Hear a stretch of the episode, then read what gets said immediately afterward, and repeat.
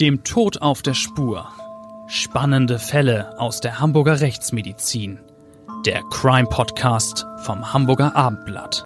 Moin und herzlich willkommen zu unserem Abendblatt Crime Podcast. Ich bin Bettina Mittelacher, Gerichtsreporterin beim Hamburger Abendblatt und wie immer ist Klaus Püschel dabei, Rechtsmediziner, Seniorprofessor und der Mann, der den Toten ihre Geheimnisse entlockt. Schön, dass du wieder dabei bist, Klaus. Moin, moin. Rechtsmedizin ist ein faszinierendes Thema. Unsere Fälle sind extrem vielgestaltig. Nicht selten geht es um die Schwächsten der Gesellschaft. Ja, das ist auch genau heute unser Thema, nämlich ein kleiner Junge, der gerade mal zehn Wochen alt werden durfte. Am Ende starb der kleine Mohammed lautlos. Irgendwann in der Nacht zum 13. November 2017 hat der Säugling sein Leben ausgehaucht. Er war entkräftet, ausgezehrt und vollkommen abgemagert. Zuletzt fehlte ihm wohl sogar die Kraft zum Schreien. Eine furchtbar traurige Geschichte. Mich macht sie auch wütend. Und wie? Das Schreckliche ist nicht nur, dass der Junge gestorben ist. Das Schlimme ist vor allem auch, dass sein Tod ganz einfach und absolut sicher zu verhindern gewesen wäre. Seine Eltern hätten nur mal ihrem deutlich untergewichtigen Sohn äh, zum Kinderarzt bringen müssen. Dann hätte er bestimmt gerettet werden können. Die Geschichte von Mohammed und seiner Familie ist allerdings nicht die von verantwortungslosen, vielleicht sogar herzlosen Eltern. Es ist mehr ein Drama um eine Familie mit sieben Kindern, deren Versorgung die Eltern wohl letztlich überfordert hat. Es ist der 13. November 2017, als die Mutter morgens nach ihrem jüngsten Sohn sehen will.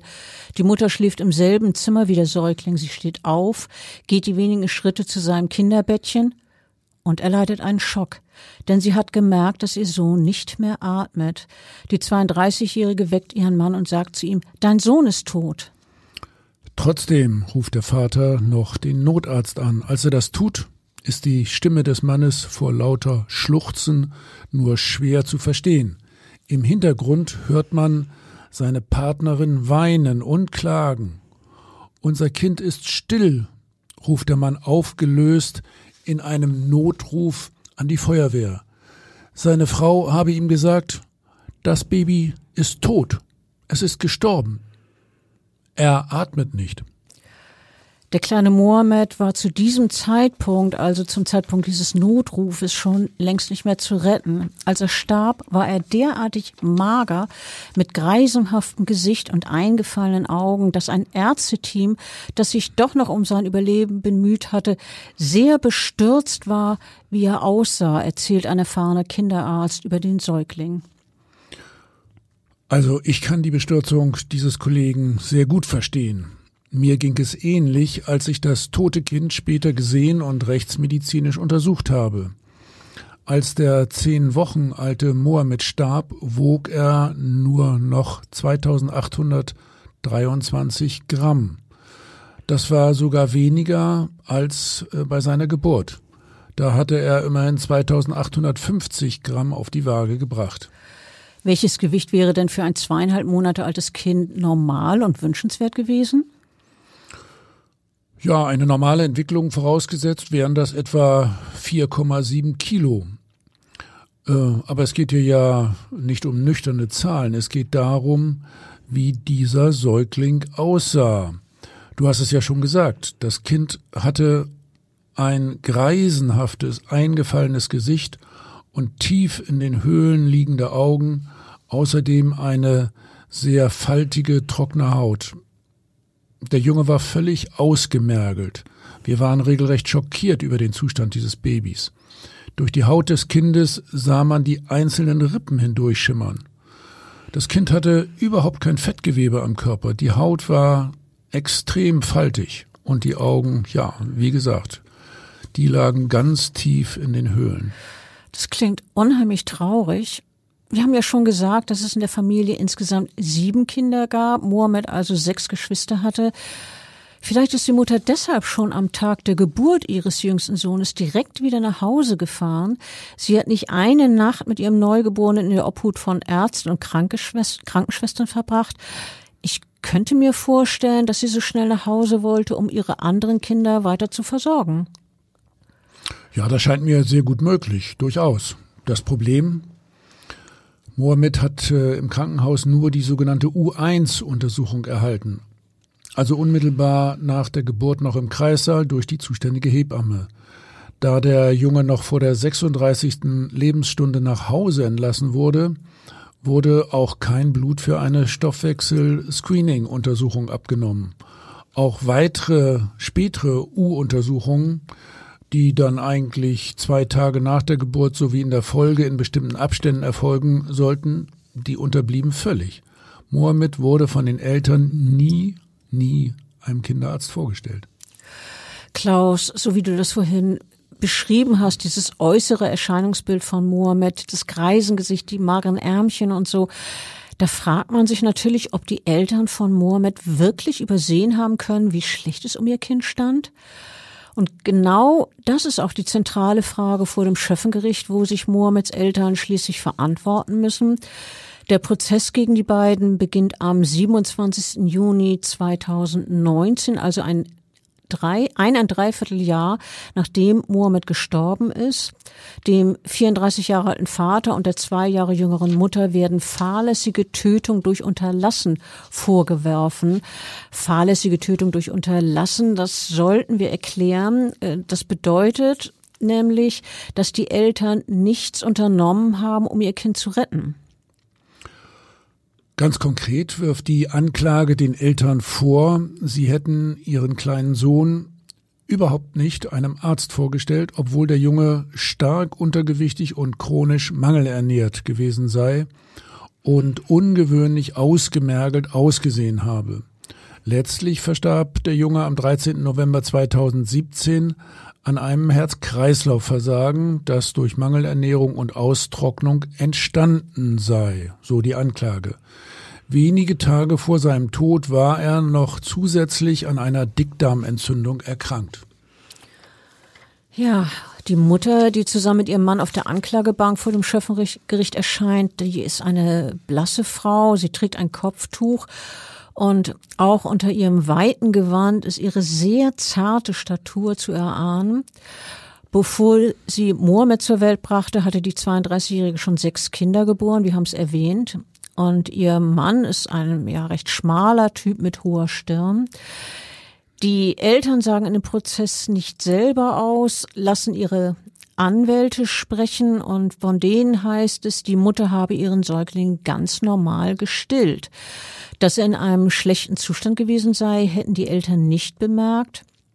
Und für den 7. November 2017 hatten die Eltern einen Kinderarzttermin vereinbart, den sie aber absagten und auf die darauf folgende Woche verschoben. Ja, da war es dann aber eben schon zu spät. Der Mohammed war einen Tag vor diesem neuen Termin äh, verstorben. Wirklich tragisch. Als der damalige Notruf, mit dem der Vater die Notärzte alarmiert hat, im Gerichtssaal abgespielt wird, wirken die Eltern ähnlich verzweifelt, wie sie damals am Telefon geklungen haben. Beim Notruf damals hatte man ja von den beiden Schluchzen und Weinen gehört. Und jetzt im Prozess bedeckt der Vater sein Gesicht mit den Händen. Der Mutter laufen Tränen über die Wangen. Ich denke, dass niemand in dem Verfahren den Eindruck hatte, dass die Eltern nicht wirklich um den Tod ihres Sohnes trauern. Ja, genau. Das denke ich auch. Das habe ich äh, damals hm, als Sachverständiger auch äh, so empfunden. Ich habe die Eltern ja auch zwischenzeitlich äh, gesehen gehabt. Hm, es äh, gab auch zusätzlich noch Zeugen, die in der Wohnung waren, kurz nachdem die Eltern entdeckt hatten, dass ihr Sohn verstorben ist. Bettina, äh, Du hast im Prozess einige dieser Zeugen gehört. Was haben sie erzählt? Bestimmt auch was in dieser Richtung, wie wir das jetzt gesagt haben, oder? Ja, also da war zum Beispiel Polizisten, äh, die nach dem Notruf in der Wohnung der Eltern waren, also so in etwa die ersten am Tatort, so nenne ich es mal. Vater und Mutter seien sehr aufgeregt und aufgewühlt gewesen, schildert ein Beamter die Wohnung, es waren drei Zimmer für die neunköpfige Familie, sei ordentlich und sauber gewesen. Das hat der Zeuge ausdrücklich betont. Ähm, über Mohammeds Kinderbettchen war ein blauer Himmel aus Stoff gespannt, über dem Bett hing auch ein Mobile. Das hat alles der Zeuge so wahrgenommen. Ja, und dann hat der Beamte erzählt, die Mutter habe ihm gesagt, dass sie ihren Sohn immer gestillt habe und dass sie auch keine Bedenken wegen seiner Gesundheit gehabt habe. Sie habe aber gesagt, er habe öfter geweint, sie habe gedacht, er habe Bauchschmerzen. Ja, äh, ich finde, hier hätte man jedenfalls doch mal einen Arzt aufsuchen können, um das abzuklären. Also irgendwas ist den Eltern ja aufgefallen. Die haben ja gemerkt, dass es dem äh, Kind nicht so gut ging. Äh, aber wie schon gesagt, die Eltern haben ihr Kind letztlich nicht ein einziges Mal untersuchen lassen. Es gab auch eine Mitarbeiterin vom Jugendamt als Zeugin. Die hat erzählt, die Familie sei seit 2010 den Jugendamt bekannt gewesen. Es habe einmal jährlich Hausbesuche gegeben, aber nur bis Oktober 2016. Ja, und da war Mohammed noch gar nicht auf der Welt. Und auch mit den sechs Kindern habe es Hinweise gegeben, so die Jugendamtmitarbeiterin, dass die Eltern und insbesondere die Mutter schon stark überfordert gewesen sei. Aber, und jetzt kommt das Merkwürdige, es habe aus der Sicht des Jugendamtes kein Handlungsbedarf bestanden. Also, man stellt von behördlicher Seite eine starke Überforderung fest, sieht aber keinen Handlungsbedarf. Wie passt das zusammen? Das muss ich doch nicht verstehen. Oder übrigens, Bettina, um das nochmal zu sagen, zu der Mutter äh, das war wirklich nur so eine, sage ich mal am Jargon, halbe Portion, eine extrem zierliche Frau. Und äh, die hat bestimmt auch schon äh, körperliche Probleme gehabt, äh, ihre Kinder, also ihre vielen Kinder, gut zu versorgen. Also, ähm, der, dass sie eine sehr, sehr zierliche Frau war, das habe ich natürlich auch im Prozess wahrgenommen. Ähm, aber jetzt nochmal zurück zu der Einschätzung des Jugendamtes. Ähm, wir haben ja gesagt, die hätten eine starke Überforderung festgestellt, aber keinen Handlungsbedarf. Ähm, ich verstehe das auch nicht, wie man äh, zu so einer Einschätzung kommen kann. Meine Logik wäre, es gibt eine deutliche Überforderung in der Familie, also muss man natürlich eingreifen und die Menschen unterstützen. Ja, Finde ich auch. Ich gehe davon aus, dass es bei kompetenter Unterstützung der Familie auch nicht zu diesem Drama mit dem Mohammed gekommen wäre. Äh, was wir so über den Zustand des Säuglings feststellen mussten, das war wirklich erschütternd. Da gibt's äh, übrigens auch ein Foto, das eine Woche vor dem Tod des kleinen Jungen entstanden ist, aufgenommen auf einer Familienfeier. Auf diesem Bild erkennt man, also auch da schon eindeutig, dass die Augen wirklich äh, ja, haloniert sind, so sagen wir auch immer, dass sie tief in den Höhlen liegen äh, und dass äh, eben dieses Baby ein greisenhaftes Gesicht äh, hat, also Baby mit greisenhaftem Gesicht, das beschreiben wir ja so. Äh, Mohammed ist sicher auch, zu, dies, auch zu diesem Zeitpunkt bereits äh, dramatisch unterernährt gewesen. Das ist deine Einschätzung als rechtsmedizinischer Experte. Du hast im Prozess als Sachverständiger aber auch dazu Stellung genommen, ob ein rechtsmedizinischer oder medizinischer Laie schon den kritischen Zustand des Jungen hätte bemerken können. Das ist natürlich ein Unterschied, ob es jetzt, ich sag mal, um Eltern geht, also medizinisch nicht vorgebildete Menschen oder ein Rechtsmediziner, der natürlich dann ganz anderes Wissen hat.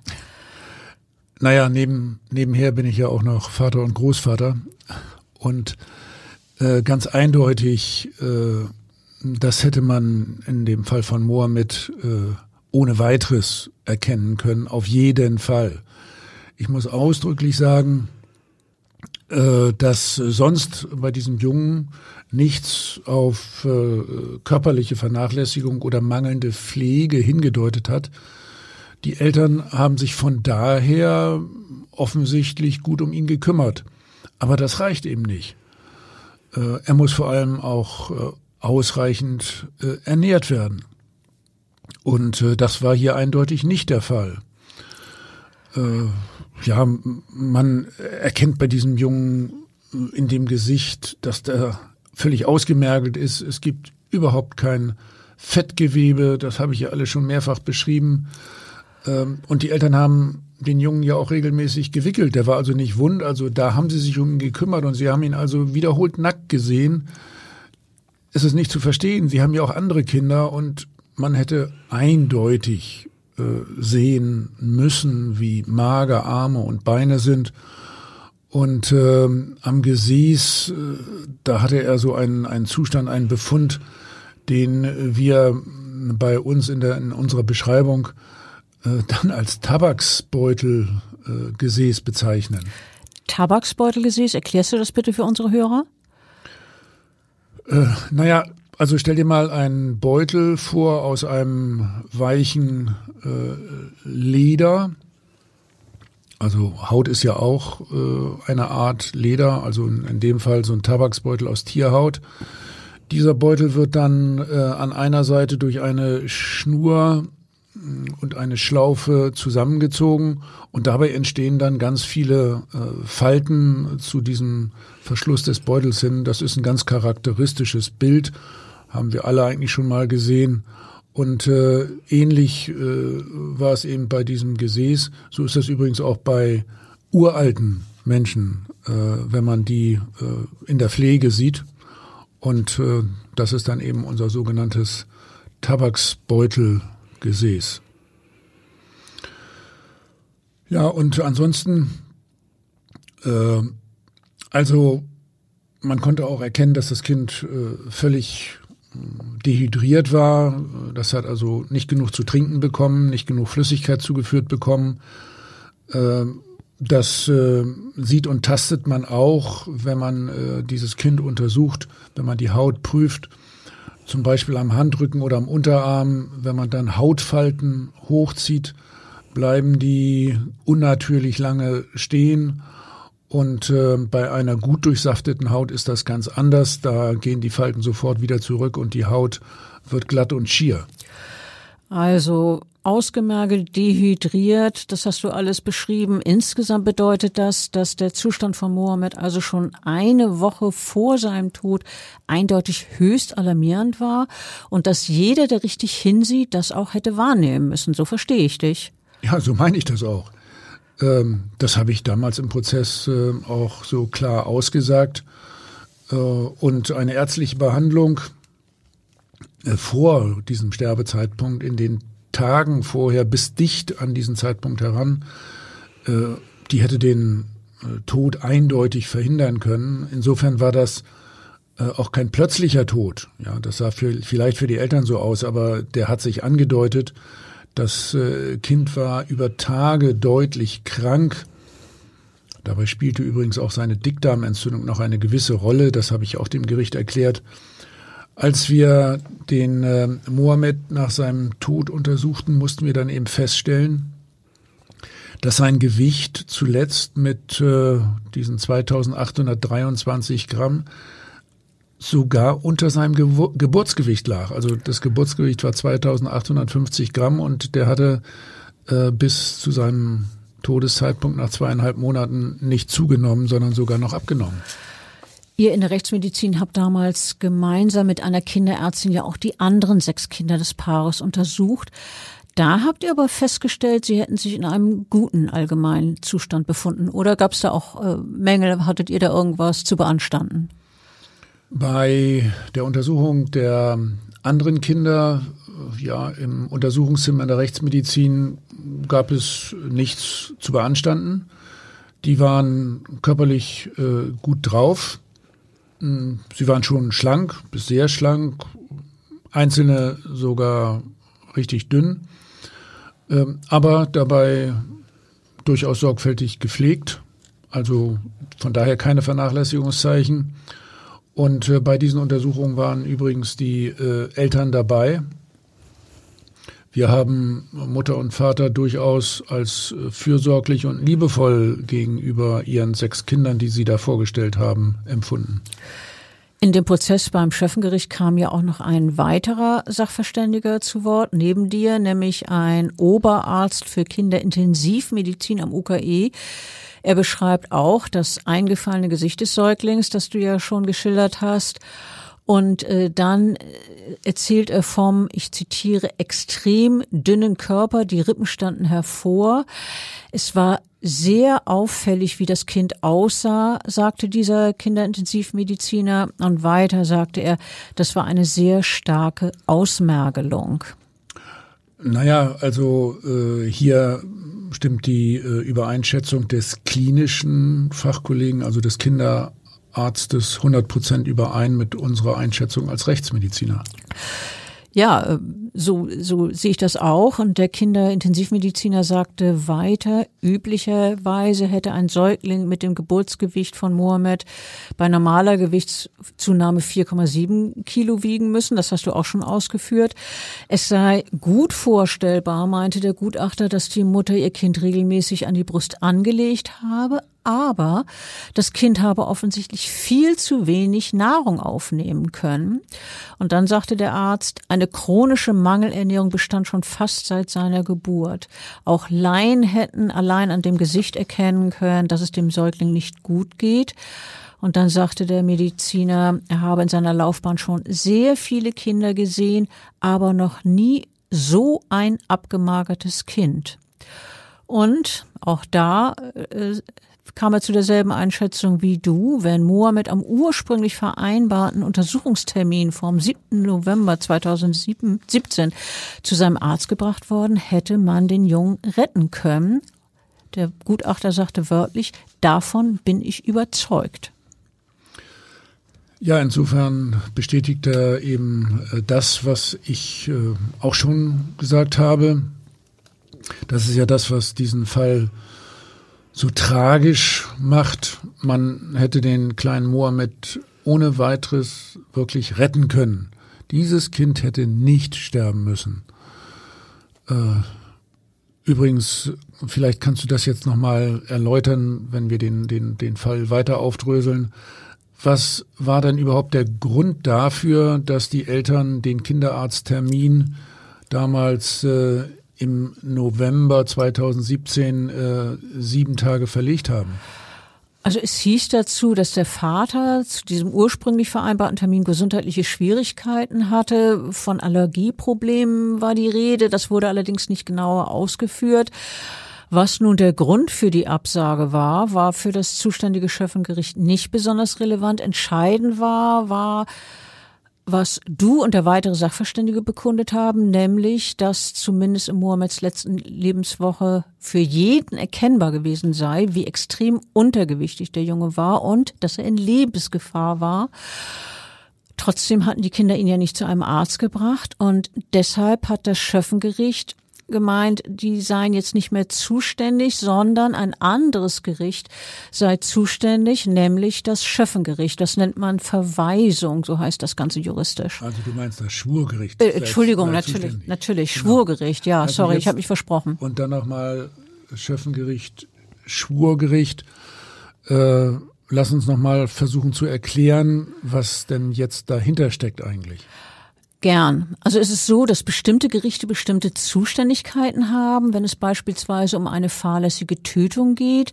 Also in der Regel um ein sogenanntes Augenblicksversagen eines Menschen wird der Fall üblicherweise vor dem Amtsgericht bzw. Schöffengericht verhandelt. Dort können Strafen bis maximal vier Jahre Haft verhängt werden. Und diese sogenannte Strafgewalt, wie das juristisch korrekt heißt, reicht bei einer fahrlässigen Tötung auch meist aus.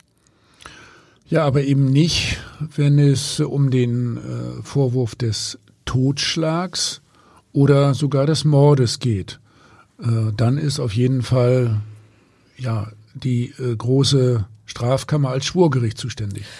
Ja, genau. Verfahren, in denen jemand wegen Mordes oder Totschlags angeklagt ist, werden stets vor speziellen Strafkammern verhandelt mit drei Berufsrichtern und zwei Schöffen. Hier geht es ja häufig darum, dass mehrjährige Haftstrafen im Raum stehen, oft mehr als fünfjährige Gefängnis. Und im Fall Mohammed war es nun so, dass das Schöffengericht den Fall nach der Aussage von dir und dem Kinderarzt neu bewertet hat. Ja, also nach Überzeugung des äh, Schöffengerichts bestand gegen die Eltern der Verdacht, äh, schon etwa eine Woche vor dem Tod des kleinen Mohammed erkannt zu haben, dass ihr zweieinhalb Monate alter Sohn sterben könnte, sterben würde, sterben müsste und äh, dass sie sich, und das ist das Entscheidende, äh, damit irgendwie einfach so abgefunden haben. Und wenn das der Fall wäre, also wenn sie sich damit abgefunden hätten, würde es sich nicht mehr um fahrlässige Tötung durch Unterlassen handeln, sondern um Totschlag durch unterlassen, also jedenfalls kein Augenblicksversagen. Die Richterin, die ursprünglich für den Fall zuständig war, hat dazu ausgeführt, es gebe inzwischen deutliche Hinweise darauf, dass die Angeklagten des Sohnes den Tod ihres Sohnes als möglich und nicht ganz fernliegend erkannt und sich damit abgefunden hätten. Und dann wörtlich die Richterin, sie konnten nicht ernsthaft darauf vertrauen, dass er nicht versterben würde. Die Eltern hätten aber nicht reagiert, ihn insbesondere keinem Arzt vorgestellt. Das Sterben des Jungen hat sich über einen längeren Zeitraum hingezogen, sagte die Richterin auch. Ja, das war ja auch richtig, so war das tatsächlich. Das Sterben des kleinen Jungen zog sich mindestens über Tage hin. Und dabei möchte ich noch eins äh, klarstellen. Nochmal, ich bin sicher, dass niemand ernsthaft glaubt, die Eltern äh, hätten unbedingt gewollt, dass ihr Sohn stirbt. Äh, davon kann wirklich keine Rede sein. Aber es ging darum, dass der Verdacht bestand, sie hätten die Gefahr erkannt, dass er stirbt, wegen seines extremen Untergewichts. Und äh, dass sie eben trotzdem nichts unternommen haben. Dass sie sich damit also sozusagen abgefunden haben. Das Ende des kleinen Jungs muss wirklich unglaublich traurig und tragisch gewesen sein. Er verstarb ja nachts in aller Stille, vollkommen entkräftet. Ich, ich möchte mir das gar nicht weiter vorstellen. Jetzt in der zweiten Auflage des Prozesses im Herbst 2019 heißt es wieder in der Anklage, die Eltern von Mohammed hätten ihren Sohn nie einem Arzt vorgestellt. Das hatten wir ja nun schon. Der Zustand sei für sie erkennbar gewesen, heißt es in der Anklage. Auch das ist identisch mit dem ersten Prozess. Aber der Unterschied zur früheren Formulierung ist jetzt, dass außerdem in der Anklage gesagt wird, die Eltern dürften sich zumindest damit abgefunden haben, dass ihr Sohn sterben könne, auch wenn dies von den Eltern eigentlich unerwünscht gewesen sei. Ja, also juristische äh, Finessen. Einige, ja, aber entscheidende, ne? Ja, klar. Äh, einiges, ja, vieles hat sich in der zweiten Auflage des Prozesses äh, dann wiederholt. Unter anderem natürlich äh, das Gutachten des Kinderintensivmediziners, der von diesem erschütternden Zustand des Jungen berichtet hat. Und äh, auch ich bin selbstverständlich erneut zu der Einschätzung gekommen, dass Mohammed zu retten gewesen wäre, wenn die Eltern ihn zum Arzt gebracht hätten. Das ist alles völlig eindeutig. Hm, gewisse Unterschiede gab es dann aber doch, oder? Ja, die Eltern haben im zweiten Durchlauf des Verfahrens, also im Prozess vor dem Landgericht, nach meinem Eindruck noch deutlich betroffener und unglücklicher, unglücklicher, un glücklicher, sorry, gewirkt als zuvor im Prozess vor dem Amtsgericht. Der Mutter liefen schon während der Anklageverlesung die Tränen über die Wangen und Mohammeds Vater saß mit gesenktem Kopf da und auch der 34-Jährige wirkte wirklich zutiefst erschüttert. Einer der ersten Zeugen ist wieder der Polizist, der nach dem Notruf der Eltern in deren Wohnung war. Ähm, Mohammeds Mutter habe damals immer wieder zu weinen angefangen, erzählt der Beamte. Sie, sie habe beteuert, sie könne sich nicht erklären, warum Mohammed verstorben sei. Der habe doch immer gut getrunken, habe die Mutter ihm gesagt. Ja, das kann ja wohl nicht stimmen. Äh, also, das kann wirklich nicht so gewesen sein. Vielleicht hat sie es aber geglaubt. Äh, aber wenn er gut getrunken hätte, wäre der wirklich nicht so extrem auffällig, spittelig, mangelernährt gewesen. Die Aussage des Polizisten ging noch weiter. Ein Detail war wirklich auffällig. Der Zeuge sagte, der Vater habe ihm seinerzeit erzählt, seine Frau sei in jedem Morgen mit dem Säugling auf dem Arm ins Wohnzimmer gekommen und dann habe sie zu ihrem Mann gesagt, dein Sohn ist tot. Ja, klingt irgendwie merkwürdig. Ne? Dein Sohn, sie sagte dein Sohn, nicht äh, unser Sohn. Ja, so hat der Zeuge das ausdrücklich gesagt. Dein Sohn. Ich finde, das klingt so distanziert, als sei es nicht auch ihr Kind, das der Tod in ihren Armen lag. Aber vielleicht war das ja ihre Art, mit dem Unbegreiflichen klarzukommen, mit der Tatsache, dass ihr Jüngster nicht mehr lebt. Es gab noch eine weitere Zeugin, die etwas Neues beizutragen hatte, nämlich die Kinderärztin der Familie. Wir wissen ja, dass die Medizinerin den kleinen Mohammed äh, nicht ein einziges Mal zu Gesicht bekommen hat, aber die anderen Kinder vermutlich. Was hat sie denn dazu gesagt? Also die Ärztin hat erzählt, dass die Kinder, dass die Familie sehr unzuverlässig gewesen sei, immer wieder. In der Kinderarztpraxis war man es schon fast gewohnt, dass die Eltern mit ihren Kindern zu einem vereinbarten Termin nicht erschienen. Manchmal hatten sie vorher abgesagt, manchmal auch nicht. Sie waren sehr unstet, erzählte die Medizinerin, aber hin und wieder sind sie auch gekommen. Hin und wieder, aber nicht äh, an diesem Tag im November 2017, an dem sie eigentlich mit ihrem jüngsten Sohn Mohammed dort hätten erscheinen sollen. Und da hätte sie ihm sicherlich dann auch noch gut helfen können. Ja, die Ärztin schilderte, dass die Eltern plötzlich absagten. Es wurde ein neuer Termin vereinbart, erzählte die Medizinerin weiter, für diesen 14. November. Der Termin wurde nicht angehalten. Ja, und daraufhin hat die Praxis bei den Eltern angerufen und nachgehakt nach dem Motto, warum kommt ihr nicht? Ja, und dann hat man in der Praxis erfahren, dass Mohammed einen Tag zuvor verstorben war. Ja, nachgefragt, was hat die Ärztin denn über die anderen sechs Kinder des Paares äh, so aussagen können? Diese Kinder seien in gutem Pflegezustand gewesen, schildert die Ärztin. so wie bei uns. Wir haben die ja auch gesehen. Ne? Ja, genau. Aber die Unzuverlässigkeiten der Eltern, es war sehr schwierig zu erreichen, sagte die Ärztin. Ein Wunsch nach Hilfe wurde von ihnen nicht formuliert. Ähm, auch nach Auskunft des Jugendamtes sind die Geschwister von Mohammed gesundheitlich in guter Verfassung. Spuren von Vernachlässigung oder Verwahrlosung gibt es äußerlich nicht. Das habt ihr ja auch so eingeschätzt. In der Schule allerdings gelten die Kinder als lernverzögert und verhaltensauffällig. Äh, die Frage an, an dich als Fachmann, kann das nicht auch ein Symptom der Vernachlässigung sein, dieses lernverzögerte und verhaltensauffällige? Ja, ganz, ganz klar. Da geht es nun aber weniger um den, den körperlichen Aspekt, aber das spricht eindeutig dafür, dass die Kinder insbesondere auch psychosozial vernachlässigt sind. Ganz klar. Als schließlich der Prozess gegen die Eltern von Mohammed zu Ende geht, an diesem 29. November 2019 ist offensichtlich, die Mutter erwartet wieder ein Kind.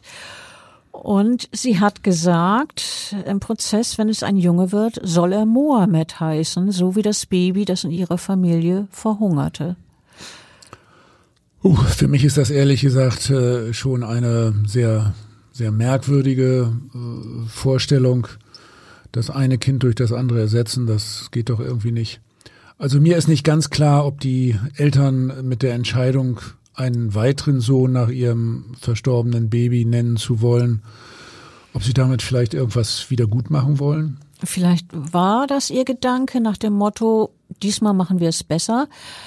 Sie erhalten vor Gericht jedenfalls die Chance dazu. Das Hamburger Landgericht, das über die Eltern zu urteilen hatte, hat sich gegen eine Gefängnisstrafe entschieden. Es verurteilt die Mutter und den Vater von Mohammed zwar jeweils wegen Totschlags durch Unterlassen zu einer Freiheitsstrafe von zwei Jahren. Diese Strafe wird aber jeweils zur Bewährung ausgesetzt. Das heißt, die Eltern müssen nicht in Haft. Ja, vielleicht sehr weise, auf jeden Fall wie ich finde, sehr milde, vielleicht angemessen. Wie hat der Vorsitzende Richter die Entscheidung denn begründet? Er hat betont, dass es ein schwieriges Urteil gewesen sei und dass sich die Kammer die Entscheidung nicht leicht gemacht habe. Das Urteil sei vor allem deshalb schwierig, weil ja darin nicht nur die Schuld der Eltern zu bemessen war, sondern äh, man musste auch die weitreichenden Folgen bedenken, die eine Gefängnisstrafe für die Eltern mit sich gebracht hätte. Äh, ja, natürlich. Äh, das geht ja so aus dem Zusammenhang hervor. Wenn die Eltern ins Gefängnis gemusst hätten, äh, dann hätten die anderen sechs Kinder, die sie haben, wohl in Pflegefamilien untergebracht werden müssen. Ganz genau. Und der Richter sagte dazu, die Kinder hätten unverschuldet unter dem krassen Fürsorgeverhalten ihrer Eltern, Eltern zu leiden gehabt. So hat er das formuliert. So aber mit der Bewährungsstrafe für die Eltern können die Kinder in der Familie bleiben. Die Eltern sagte der Richter ausdrücklich, hätten den Tod ihres jüngsten Babys nicht gewollt, sie hätten ihn aber sehenden Auges in Kauf genommen. Sehenden Auges, ja. Ich finde, die Formulierung trifft die Sache sehr gut. Ich habe ja schon mehrfach betont, dass es den Eltern nicht verborgen geblieben sein kann, dass Mohammed dramatisch unterernährt war äh, und unbedingt zu einem Arzt hätte gebracht werden müssen. Das haben sie also mit angesehen, aber sie handelten nicht. Ja, und interessant ist, was das Gericht als Grund dafür sieht, dass die Eltern nicht mit dem mageren Mohammed zum Arzt gingen. Laut der Kammer, also nach der, so schätzt das Gericht das ein, taten die Eltern das deshalb nicht, weil sie Angst hatten, dass die Ärztin das Jugendamt über den dramatischen Zustand von Mohammed alarmieren würde. Ja, und dann äh, vielleicht die Behörde den Eltern das Sorgerecht für alle Kinder entzieht? Ja, das war offenbar ihre Sorge. Es war nämlich so, dass die Eltern zuvor bereits in den Blick des Jugendamtes geraten war. So war die Mutter bereits mehrfach bei Diebstählen im Beisein ihrer Kinder erwischt worden. Das wurde dann im Prozess beziehungsweise bei der Urteilsverkündung wurde das bekannt. Teilweise war der ähm, Prozess unter Ausschluss der Öffentlichkeit, aber bei der Urteilsverkündung ähm, wurde das dann ähm, darüber wurde dann darüber gesprochen. Und ähm, ja, mit diesen vormaligen, ich nenne es mal Verfehlungen, hatten die Eltern offenbar Angst, ihre Kinder zu verlieren, wenn man äh, über Mohammed Bescheid gewusst hätte. Und äh, unter diesen Umständen nahmen sie dann äh, dafür nach Überzeugung des Gerichts den Tod ihres Säuglings in Kauf? Ja, den Eltern ist nach dem Vorstellung des Gerichtes vorzuwerfen, dass sie trotz des lebensbedrohlichen Zustands von Mohammed nicht zur Kinderärztin gegangen sind. Das haben wir ja schon mehrfach erörtert. Spätestens eine Woche vor seinem Tod sei offensichtlich gewesen, dass das Baby dramatisch unterernährt war. Ähm, dann ist auch noch in der Urteilsbegründung bekannt geworden, das wusste ich also vorher als Prozessbeobachterin nicht, dass irgendwann in jenen letzten Tagen in Mohammeds Leben der Vater seine Frau gefragt hat, ob ihr Sohn nicht zu dünn für sein Alter sei. Und die Mutter habe daraufhin geantwortet, das sei doch normal. Ihre anderen Kinder seien doch auch besonders schlank gewesen. Und der Richter fasste diese Haltung der Eltern dann so zusammen, ich zitiere, sie hofften einfach, dass Mohammed sich von allein erholen und an Gewicht zulegen würde. Aber weil die Eltern nicht aktiv handelten, sondern äh, schlicht nichts unternahmen, spricht das äh, Gericht äh, von einem Totschlag durch Unterlassen. Also Unterlassen, das ist hier das Wichtige. Oder so war das doch. Ja, und die Kammer geht außerdem von einem minderschweren Fall aus. Nur so ist überhaupt möglich, dass noch eine Bewährungsstrafe verhängt wird und die Eltern eben nicht ins Gefängnis müssen. Der Vorsitzende Richter hat auch betont, dass der Fall Mohammed sich erheblich von anderen schwerwiegenden Vernachlässigungs- und Misshandlungsfällen unterscheidet, die man gerade hier in Hamburg sonst auch erlebt hat. Äh, ja, ich, ich finde, das ist richtig so. Äh, dass äh, diese Einschätzung stimmt. Hier im Fall Mohammed, da haben die Eltern gehofft, äh, dass doch noch wohl alles gut gehen würde, auch wenn ihnen vorgeworfen werden muss, dass Mohammed wegen ihrer Tatenlosigkeit schlichtweg verhungert ist. Trotzdem ist dieses Verhalten ein ganz anderes als beispielsweise bei Jessica, darüber haben wir auch schon berichtet, einem anderen Kind, das in Hamburg verhungerte, dieses arme Mädchen ist von seinen Eltern bewusst in einem dunklen Zimmer gefangen gehalten worden, regelrecht, und hat so gut wie überhaupt nichts zu essen bekommen und über Monate erhebliche Qualen erlitten. Es war schlicht grausam, was der sieben Jahre alten Jessica von ihren Eltern angetan wurde und bewusst angetan wurde. Das ist natürlich der Unterschied. Oder wenn wir an die dreijährige Jamur denken, die von ihrer Mutter über Monate zu Tode gequält wurde. Das ist natürlich jetzt auch ein ganz anderer Fall, als wir es jetzt mit Mohammed besprochen haben. Ja, der entscheidende Unterricht, äh, nicht Unterricht, sondern Unterschied ist, äh, dass Mohammeds Eltern äh, passiv geblieben sind und auf das Beste hoffen. Ähm, sie äh, haben alle ihre sieben Kinder ansonsten gut versorgt. Sie wollten den Tod des äh, kleinen Mohammed ganz bestimmt nicht. Äh, ich denke, das können wir ihnen wirklich glauben. Ich, ich tue das jedenfalls. Ich tue das auch. Ähm, doch auch wenn die Eltern in Freiheit und die Kinder in der Familie bleiben, natürlich kann nicht alles einfach so weitergehen wie zuvor. Naja, man muss ja auch bedenken, ein Kind ist tot, ne? Gut. Ja. ja. Also die Kammer hat äh, strenge Bewährungsauflagen gemacht, also in die Zukunft blickend und an die anderen Kinder denkend? Ja, das haben sie. Ähm, das Gericht hat entschieden, ähm, damit die Eltern also in Freiheit bleiben und ihre zwei Jahre Haft nicht verbüßen müssen. Ähm, jetzt müssen die Eltern eng mit dem Jugendamt zusammenarbeiten und, wichtig, sie müssen regelmäßig mit ihren Kindern zur Ärztin gehen. Tun sie das nicht, kommen sie womöglich doch noch ins Gefängnis. Und der Richter gibt ihnen mit auf den Weg, wir behalten sie im Blick. Und ich denke, die, dieser Satz ähm, ist unheimlich wichtig. Das soll den Eltern auch wirklich als Warnung dienen. Und ja, ich finde, man kann hoffen, dass sie das sehr, sehr ernst nehmen und dass es ihren Kindern jetzt gut geht. Ja, dem äh, Jugendamt kommt jetzt hier also eine ganz entscheidende Rolle zu für die Zukunft aller anderen Kinder vor allem und äh, für deren äh, psychosoziale Entwicklung und ihre Integration in die Gesellschaft. Noch einmal, ich, möchte das nochmal charakterisieren, was hier passiert ist.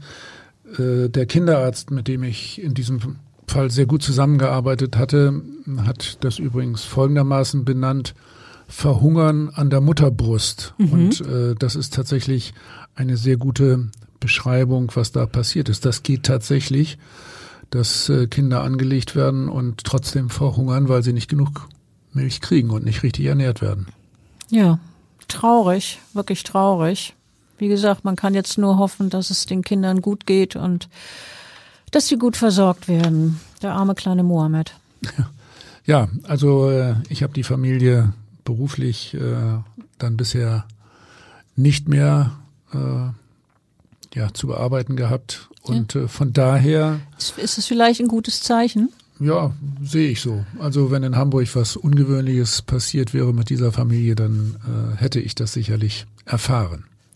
Tschüss. Das war unser Podcast. Eine wirklich traurige Geschichte, aber ähm, wie ich auch finde, eine sehr wichtige und sehr interessante Geschichte. Und ich freue mich auf unseren nächsten Fall. Tschüss.